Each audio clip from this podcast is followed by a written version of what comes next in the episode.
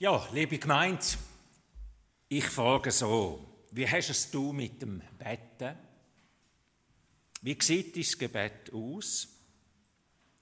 Ist dein Gebet vor allem Fürbitte für andere, für die Sorgen von anderen Menschen, die auch ein Teil von deinen Sorgen sind?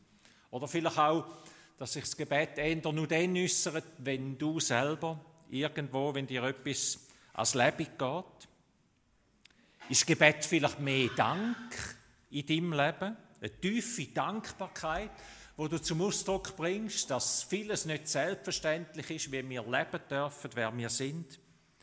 Oder ist Gebet vielleicht auch Anbetung, Staunen, etwas von dem, was wir jetzt auch in den Liedern zum Teil zum Ausdruck gebracht haben? Ein Still sich vor Gott herstellen, wie es der der Terstegen im Lied gesagt hat, und das Licht von deinen Strahlen einfach fassen, auf mich einwirken lassen. Und dann ist es auch Buß, sicher auch immer wieder Buß. Vergib mir, Herr, meine Schuld, mein Unglauben, dass meine Liebe zu dir nicht stärker ist. Wie hast es du mit dem Betten? Ist es eine lebendige, ist es eine, ist es eine liebe Gewohnheit oder ist es eine, eine Pflicht, so etwas, wo im Hinterkopf ein bisschen mitdruckt, man sollte noch mehr. Jemand hat mir gesagt, als Kind bin ich immer, hat es immer geheißen, jetzt beten wir miteinander, jetzt wird betet, du musst halt beten. Darf Gottes Wille geschehen oder müsste durchs Gebet dein Wille geschehen? Und wieso bitte, wenn doch Gottes Wille geschieht am Schluss? Das Gebet löst tausend Fragen auf. Ich glaube, ich könnte da noch lang weitergehen. Und Jesus gibt eine Antwort.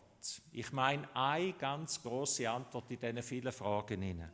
Er sagt: Gang zu dem Vater, sag, Vater, dein Name werde geheiligt, dein Reich komme. Ich meine, das ist die grosse Antwort, wo Jesus uns gibt, wo die Bibel das Evangelium uns gibt. Vater, dein Name werde geheiligt, dein Reich komme. Und im gleichen Atemzug nimmt uns Jesus mit ihnen in die zwei Bilder, wo wir in der Lesung schon gehört haben, und sagt, Gott ist wie ein Freund, wo dir in der Not, in der akuten Not hilft.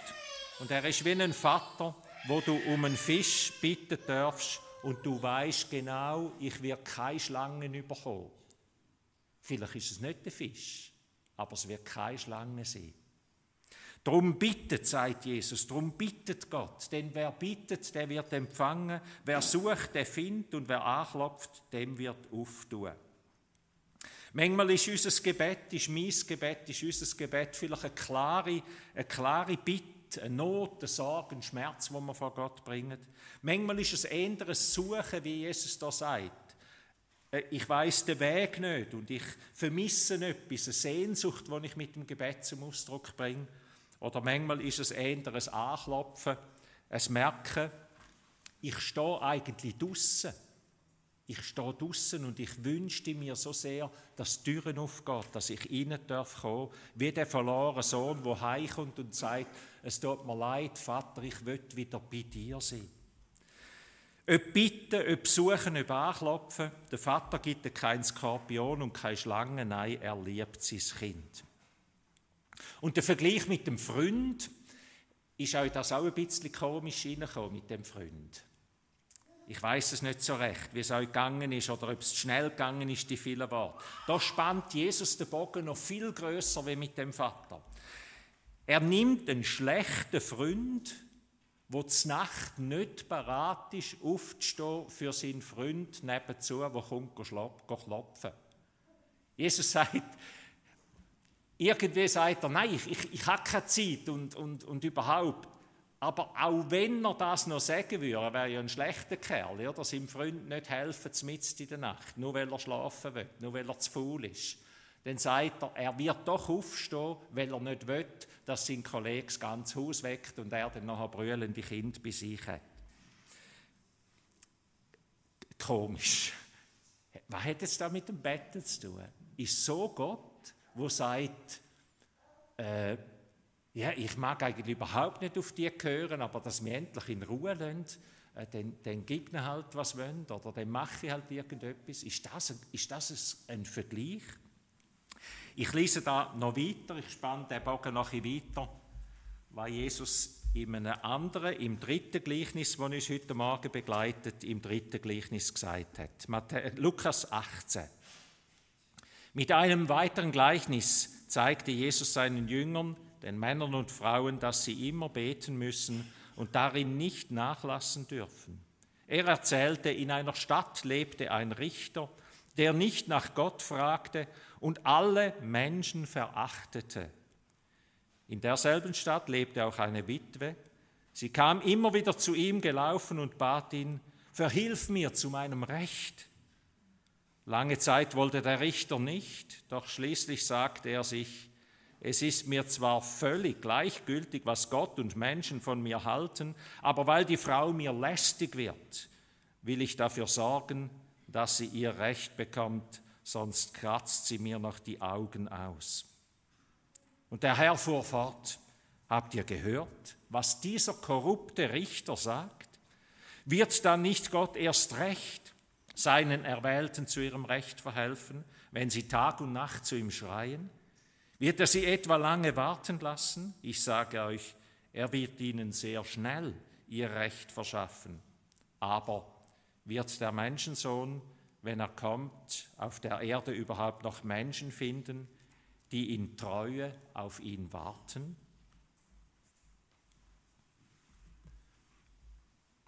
Ein ungerechter Richter Jesus braucht das Bild von einem ungerechten, von einem korrupten Richter. Ich glaube, es gibt nichts Schlimmeres auf dieser Welt, wenn die Menschen, die sich müssten für Gerechtigkeit einsetzen, wenn die sich gerade für das Gegenteil einsetzen.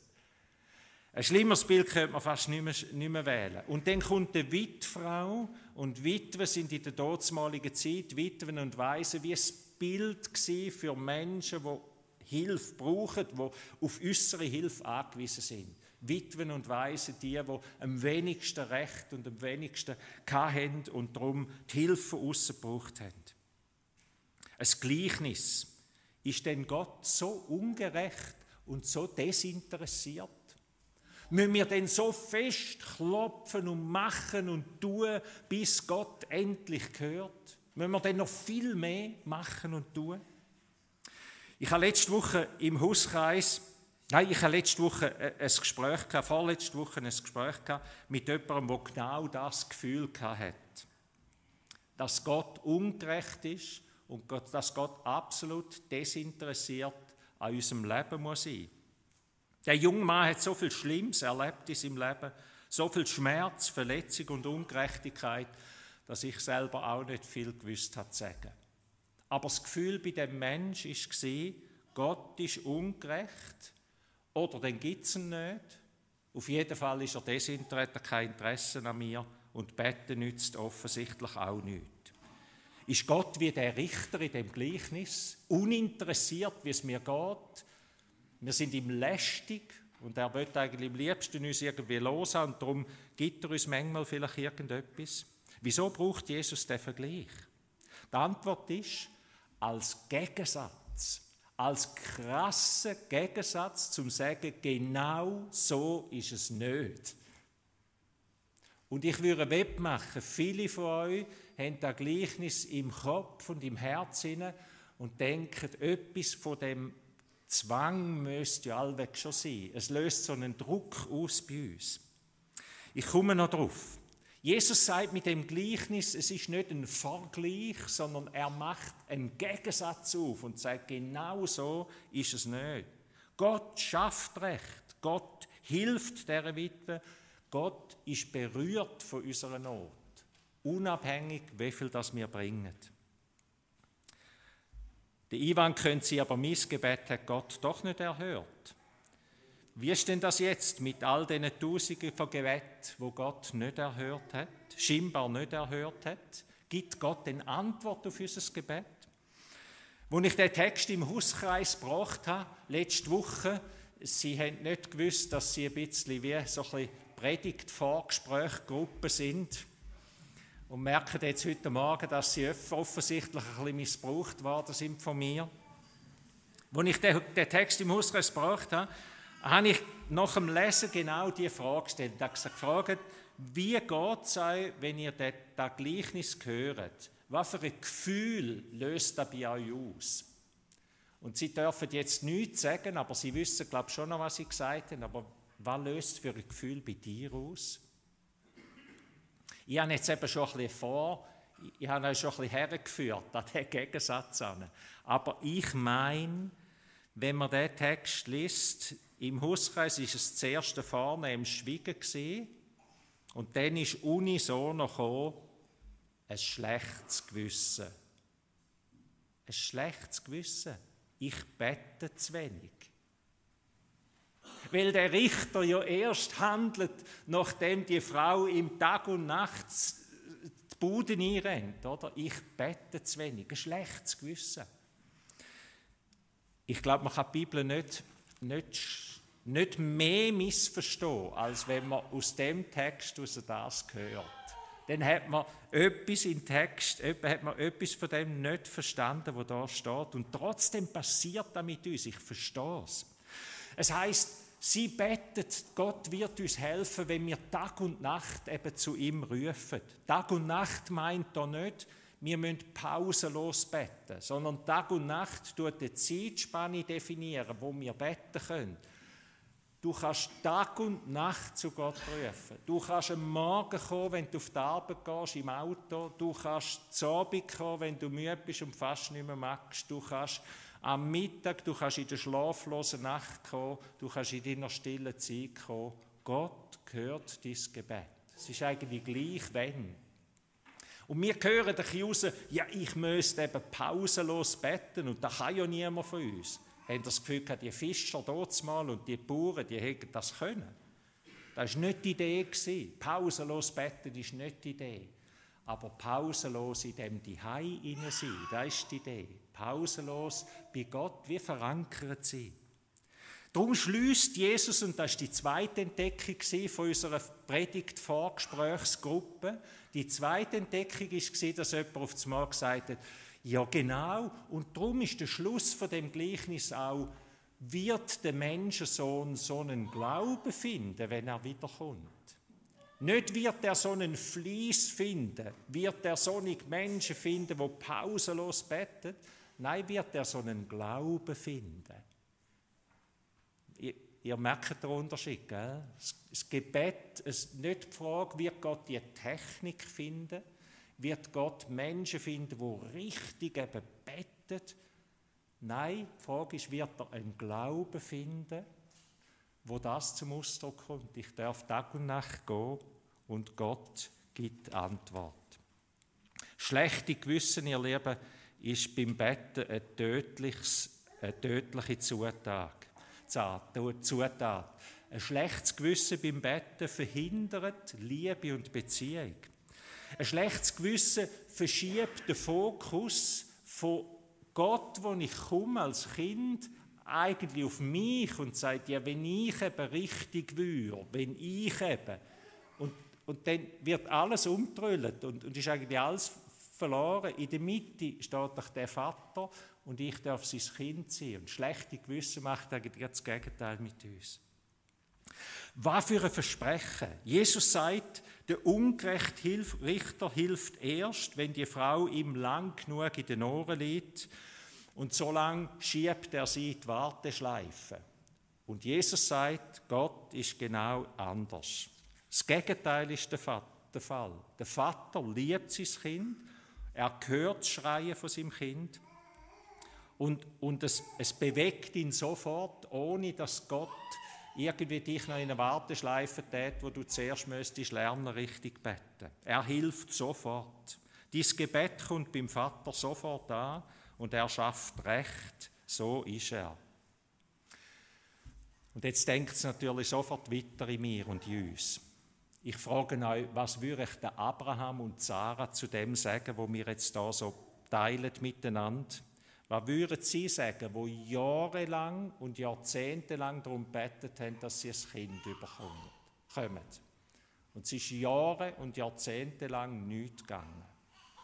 Was würden echt die deportierten Israeliten sagen, wo 70 Jahre lang zu Babylon im Exil gelebt haben und ihre Stadt, die in Trümmer und haben nicht mehr dürfen zurück in ihr Land und ihr Heimatland bewohnen. 70 Jahre lang geschrauen haben zu Gott. Was würden echt all die Mütter zu Bethlehem sagen, wo die Schergen vom Herodes gekommen sind und ihre kleinen Kinder ihnen zu Nermus gerissen haben und die Kinder umgebracht haben, weil sie wollen verhindern, dass der Messias in dieser Stadt, in dem Dorf auf die Welt kommt. Und was sagt Jesus, wo verhaftet und umgebracht wird?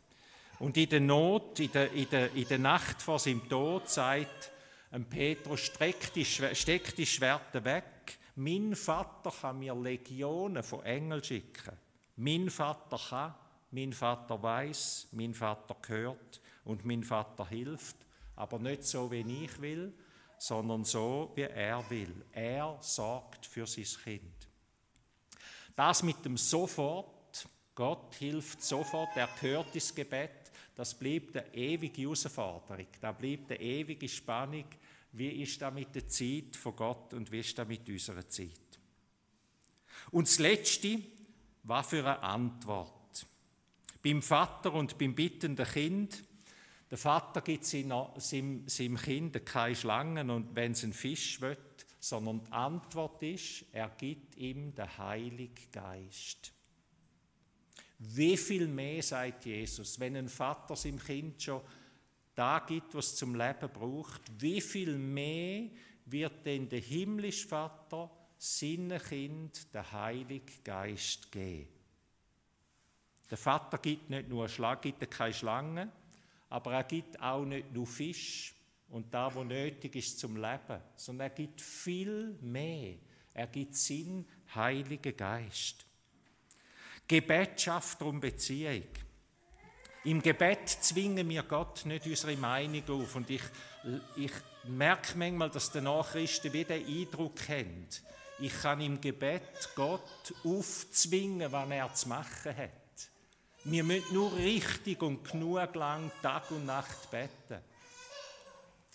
Im Gebet können wir Gott nicht aufzwingen, was er zu tun hat. Wir können nicht zu Herren dieser Welt werden.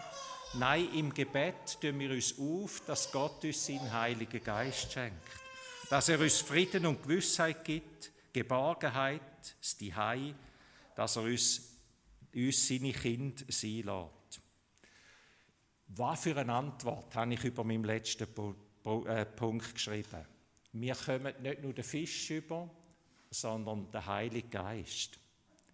Da beteten Abraham und Sarah um ein Kind, und sie werden nach vielen, vielen Jahren vom Warten die Eltern, von den Stammeltern von dem Volk, wo Jesus auf die Welt kommt.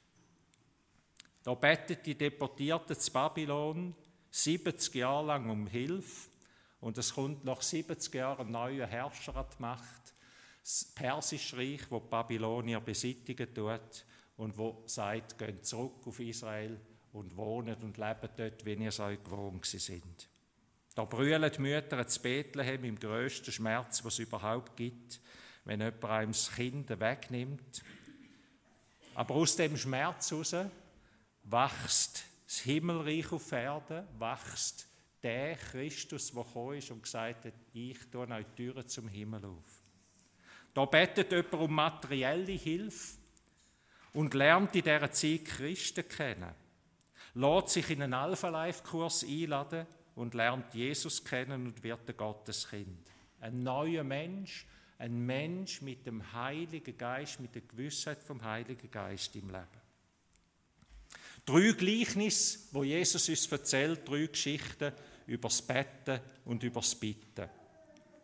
Und alle drei Gleichnisse reden von einem viel mehr.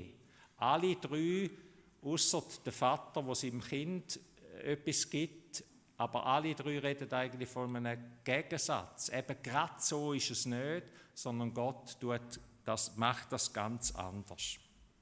Nicht wir sollten viel mehr beten, sondern Gott will viel mehr geben. Gott wird uns seinen Heiligen Geist geben. Er wird uns zu Kind machen, wo kindlich sagen, Vater, dein Reich komme, dein Wille geschehe. Betten ist nicht eine Frage von einer Technik. Betten ist nicht eine Frage von wie viel Zeit wendest du für das auf, sondern Betten ist Beziehung. Betten ist Gewissheit. Aber wird der Menschensohn, wenn er wiederkommt, diesen Glauben finden auf Erde? Amen.